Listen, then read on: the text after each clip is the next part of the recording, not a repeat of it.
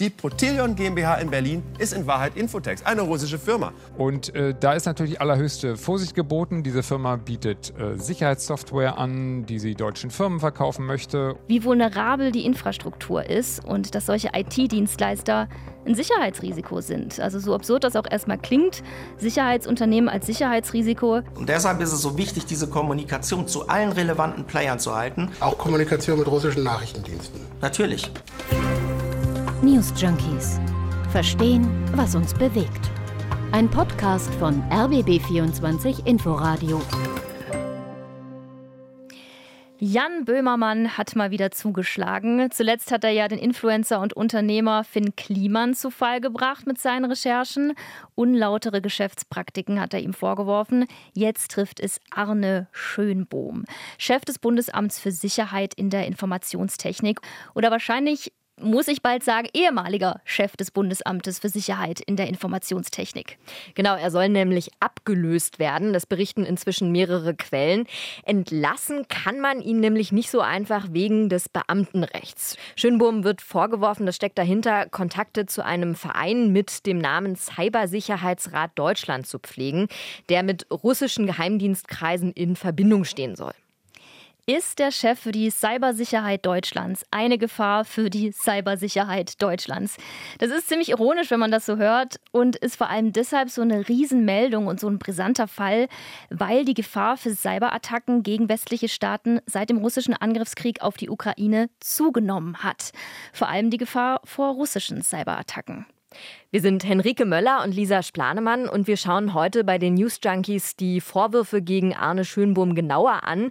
Was ist dieser Cybersicherheitsrat Deutschland, dieser ja vielleicht dubiose Verein, dem er offenbar nahesteht? Warum ist er möglicherweise gefährlich und welche Konsequenzen haben die neuen Enthüllungen für das BSI, also das Bundesamt für Sicherheit der Informationstechnik? Um was geht es bei diesem Fall ganz konkret? Bevor wir jetzt genauer in den Fall einsteigen, schauen wir uns erstmal an, was ist das eigentlich für eine Behörde, die Arne Schönbohm bis jetzt geleitet hat. Also ganz konkret, das BSI ist das Bundesamt für Sicherheit in der Informationstechnik und ist damit dann auch für die Cybersicherheit in Deutschland zuständig. Und das BSI beschreibt sich selber als die Cybersicherheitsbehörde des Bundes und als Gestalter einer sicheren Digitalisierung in Deutschland. Und dazu gehören dann mal ganz grob skizziert zum Beispiel Aufgaben wie Informations- und Beratungsarbeit, präventive Maßnahmen wie zum Beispiel die IT-Sicherheit zu stärken oder aber zum Beispiel auch die Auswertung von Cyberangriffen. Die Behörde hat ihren Hauptsitz in Bonn und hat nach eigenen Angaben mehr als 1000 Beschäftigte. Das BSI gibt es seit 1991 und hat mit der Zeit immer mehr an Bedeutung gewonnen. Liegt eben daran, dass das Internet inzwischen auch nicht mehr aus unserem Alltag wegzudenken ist. Die Digitalisierung schreitet mit großen Schritten voran und damit nimmt parallel auch die Zahl von Cyberangriffen zu. Ja, und genau da kommt eben das Bundesamt für Sicherheit in der Informationstechnik ins Spiel, denn das BSI schützt schwerpunktmäßig die IT der Bundesregierung. Das ist ja auch gerade jetzt in Zeiten wie diesen ganz besonders wichtig, denn durch den Krieg in der Ukraine spielen eben Cyberangriffe eine immer größere Rolle. Ja, der Krieg findet eben auch auf digitaler Ebene statt. Mhm. IT-Experten, die berichten zum Beispiel von einer gestiegenen Anzahl an Hackerangriffen in den letzten Monaten. Und davon berichtet eben auch das BSI. Seit Ende April gab es vermehrt Hackerangriffe auf sowohl internationale Ziele als auch Ziele in Deutschland. So die Behörde. Bislang gab es zwar kaum große Folgen daraus, aber das Bundesamt für Sicherheit in der Informationstechnik sagt, es stelle nach wie vor eine erhöhte Bedrohungslage für Deutschland im Kontext des Krieges in der Ukraine fest. Und die Lage ist also damit auch aus deutscher Sicht weiterhin kritisch. Und die Behörde beobachtet die Entwicklungen ganz genau und reagiert dann auch auf mögliche Lücken und Angriffe. Also eine Sicherheitsbehörde von zentraler Bedeutung. Umso kritischer wirkt es in diesem Fall, dass der bisherige Chef jetzt anscheinend seinen Posten räumen muss. Die Personalie Schönbohm war aber auch schon in der Vergangenheit stark umstritten. Und woran das liegt, das wollen wir uns jetzt mal genauer anschauen. Seit 2016 ist Arne Schönbohm Präsident des BSI und seine Berufung auf diesen Posten, die konnten viele damals nicht verstehen. Arne Schönbohm ist gelernter Diplom-Betriebswirt, Ihm fehlt also das Fachwissen für diesen Posten, so sieht das zumindest der Chaos Computer Club. Schönbohm war vor seiner Zeit beim BSI IT-Unternehmer. Er hat Regierungen IT-Lösungen verkauft. Und der CCC sagt, der Chaos Computer Club, diese seien oft sehr teuer gewesen, aber ein bisschen überflüssig. Ja, und Hauptkritikpunkt an Schönbohm war ein Verein, den er 2012 gegründet hat, damit sind wir dann auch mitten in den Vorwürfen gegen ihn, die jetzt durch Böhmermann wieder hochgeschwappt sind. Und das wollen wir uns auch mal genauer anschauen. Der Cybersicherheitsrat Deutschland e.V., so heißt der Verein. Also e.V. steht für eingetragenen Verein. Das ist, muss man auch ganz ehrlich sagen, ein sehr irreführender Name. Denn man könnte ja eigentlich vermuten, dass das ein offizieller Cybersicherheitsrat der Bundesregierung ist. Ist es aber nicht. Also da muss man ganz vorsichtig sein, denn es ist ein privater Verein so ein EV überliest man ja da auch noch mal schnell, weil es natürlich auch relativ klein hinten am Ende des Namens steht. Aber es gibt auch noch zusätzlich einen offiziellen Cybersicherheitsrat und der heißt Nationaler Cybersicherheitsrat. Also man sieht die Namensähnlichkeit, ist zum Verwechseln ähnlich, diese beiden. Und genau das wurde dem Verein vorgeworfen, dass er bewusst den Eindruck erwecken möchte, eine offizielle Institution zu sein. Sein Logo ist auch tatsächlich in den entsprechenden Farben, also schwarz-rot Gold gehalten. Und dieser Verein ist der Dreh- und Angelpunkt in den aktuellen Entwicklungen. Und deshalb wollen wir uns das jetzt nochmal genauer anschauen. Genau, was macht denn der Cybersicherheitsrat Deutschland e.V. genau? Also auf seiner Webseite steht Intensivierung der Zusammenarbeit zwischen Politik, öffentlicher Verwaltung, Wirtschaft und Wissenschaft zur Verbesserung des IT-Schutzes. Außerdem Initiativen und Projekte zur Förderung des Bewusstseins für Cybersicherheit, Aufbau eines deutschlandweiten Cybersicherheitsnetzwerkes in einem europäischen und internationalen Kontext. Viele hochrangige Mitglieder hat dieser Verein, große Player im Bereich Infrastruktur. Die ENBW ist dabei, E.ON, Harz Energie, Vattenfall, Commerzbank, auch ein Bundesministerium, das Bundesministerium für Gesundheit. Der Verein selber sagt, er sei politisch neutral. Recherchen von ARD Kontraste und der Zeit haben aber 2019 ergeben, das könnte angezweifelt werden. Und deshalb ist es so wichtig, diese Kommunikation zu allen relevanten Playern zu halten und natürlich auch zu Russland, zu China und zu anderen Staaten. Auch Kommunikation mit russischen Nachrichtendiensten. Natürlich, mit allen relevanten Akteuren. Und dazu gehören die Nachrichtendienste auch. Wir haben gerade Hans-Wilhelm Dünn gehört. Das ist der heutige Vorstand des Cybersicherheitsrat Deutschland e.V. Und Fakt ist, Arne Schönbohm hat sein Amt niedergelegt, seit er Präsident des BSI ist. Aber sein Nachfolger Dünn soll fragwürdige Russland-Kontakte haben. Ja, 2019 hat Hans-Wilhelm Dünn, also Präsident des Cybersicherheitsrates Deutschland e.V., zum Beispiel an einer Tagung teilgenommen in Garmisch-Partenkirchen zum Thema Cybersicherheit. Und vor dem Tagungshotel hing da erstmal so eine schöne große Russland-Flagge. Hm.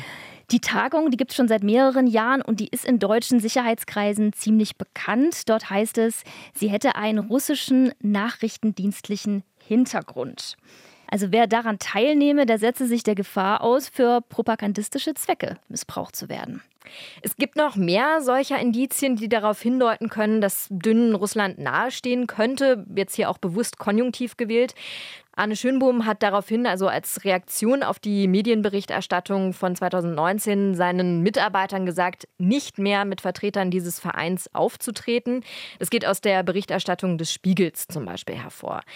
Jetzt gibt es aber folgende Kehrtwende. Und zwar hat im September Schönbohm an einer Feier zum zehnjährigen Bestehen von dem Verein teilgenommen.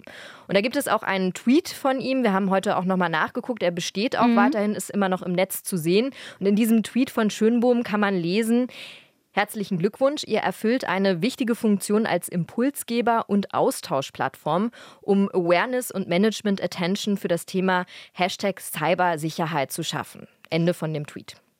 Dieser Tweet und dieser Besuch hat Jan Böhmermann und sein Team vom ZDF-Magazin Royal jetzt dazu veranlasst zu sagen, Schönbohm hat Kontakt zu diesem dubiosen russlandnahen Verein.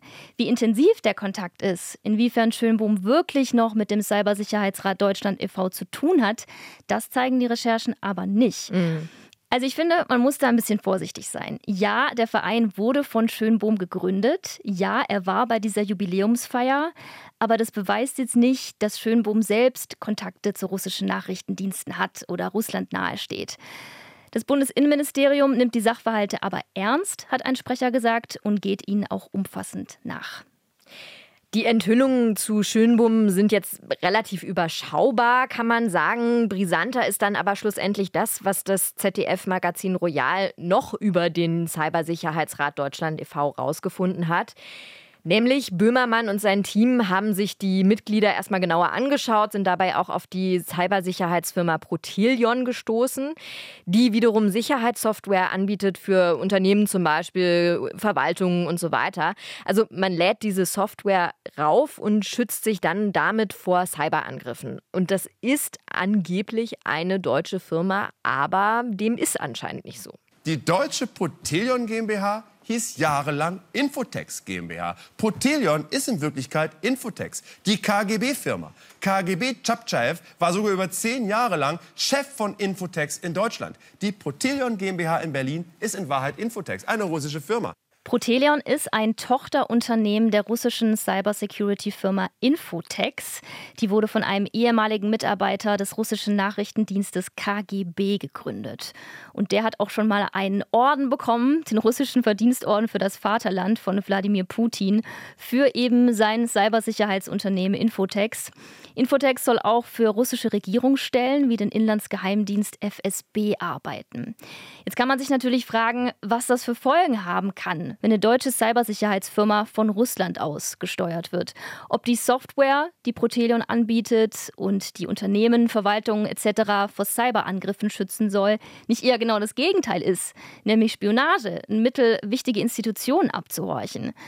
Antivirensoftware, die haben weitgehende Zugriffsrechte auf den kompletten Computer, auf dem sie installiert sind. Und damit sind sie ein guter Ausgangspunkt für Angriffe, Sabotage oder Spionage. Und das ist dem BSI natürlich auch bewusst. Also kurz nach Beginn des russischen Angriffskriegs auf die Ukraine hat das BSI das russische Cybersicherheitsunternehmen Kaspersky zur Bedrohung erklärt. Kaspersky, das ist eine Antivirensoftware, die viel in Verwaltungen zum Beispiel genutzt wird. Bei Protelion ist das nicht passiert bislang, aber der ARD-Journalist Michael Göttschenberg, der damals 2019 auch schon zum Cybersicherheitsrat Deutschland recherchiert hat, meint, die deutschen Sicherheitsbehörden Behörden hätten Protelion schon länger auf dem Schirm. Was das allerdings für Folgen haben kann, also ob Protelion zum Beispiel verboten werden könnte, das ist unklar. Also man merkt, das Ganze ist sehr komplex, vieles muss auch noch geklärt werden.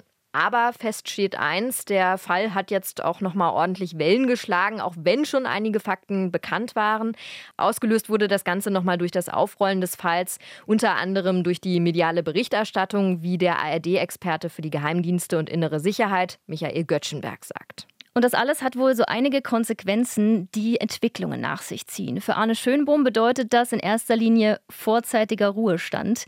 Das vermutet der ARD-Experte Michael Göttschenberg. Er äh, ist ein politischer Beamter, das heißt, er kann nur in den einstweiligen Ruhestand versetzt werden. Dieser Ruhestand kann auch jederzeit wieder beendet werden, aber ich gehe davon aus, dass genau das passiert. Man wird ihn in den einstweiligen Ruhestand versetzen. Da muss man gucken, ob es noch eine andere Verwendung für ihn gibt, aber es kann auch sein, dass es das für ihn gewesen ist. Als politischer Beamter kann Schönbohm also nicht entlassen werden. Deshalb wäre Ruhestand eine mögliche Option als Reaktion auf den aktuellen Fall.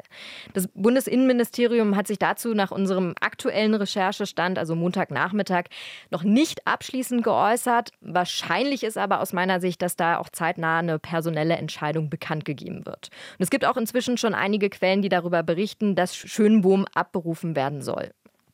Und auch der umstrittene Verein Cybersicherheitsrat Deutschland, der zieht jetzt Konsequenzen. Heute wurde von deren Seite die Meldung veröffentlicht, dass Protelion mit sofortiger Wirkung ausgeschlossen wird. Darüber hinaus hat der Verein alle Vorwürfe von sich gewiesen, bestreitet Beziehungen zu staatlichen russischen Stellen. Ob nicht vielleicht doch Kontakte bestehen und welcher Art die sind, das können wir an dieser Stelle natürlich nicht beurteilen. Fakt ist aber, dass es rund um den Verein sehr viele offene Fragen gibt, die jetzt geklärt werden müssen. Also da gibt es insgesamt viel Klärungsbedarf. Auch von politischer Seite wird zum Beispiel gefordert, dass jetzt schnell reagiert wird, dass der Fall genau geprüft werden soll. Denn Arne Schönbohm bekleidet ja auch ein sehr wichtiges Amt und gerade mit Blick auf die aktuelle politische Lage scheint da auch aus meiner Sicht dringender Handlungsbedarf nötig. Wir haben ja vorhin auch drüber gesprochen, die Cyberangriffe haben zugenommen, die Lage bleibt also weiter angespannt. Ja, und ich musste auch irgendwie an das vergangene Wochenende denken. Da gab es ja einen Sabotageangriff mhm. auf die Deutsche Bahn, auf das Streckennetz.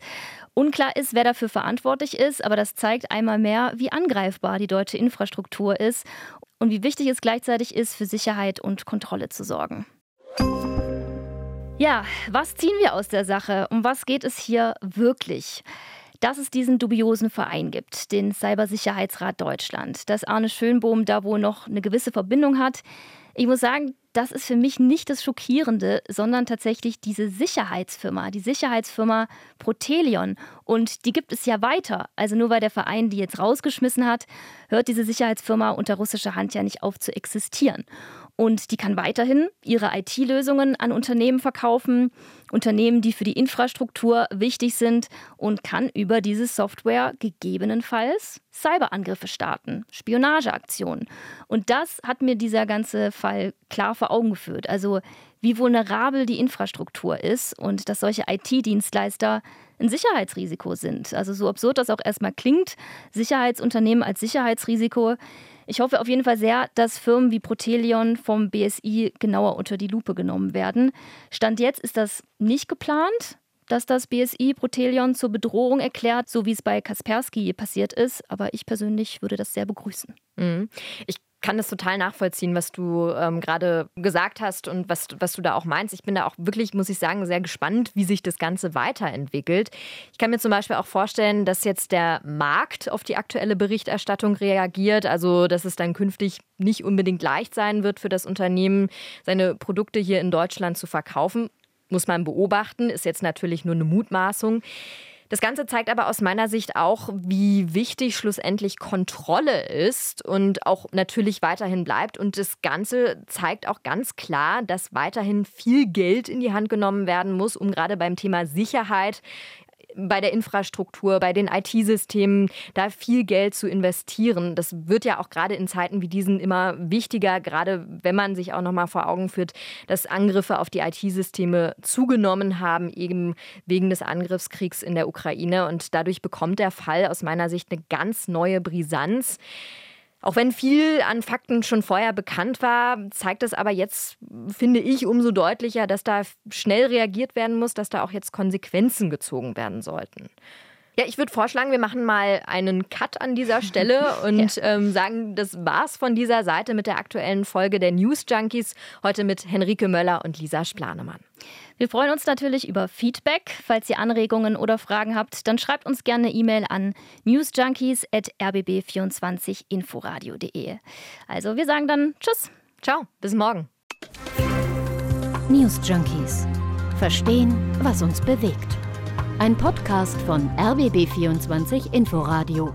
Wir lieben das Warum.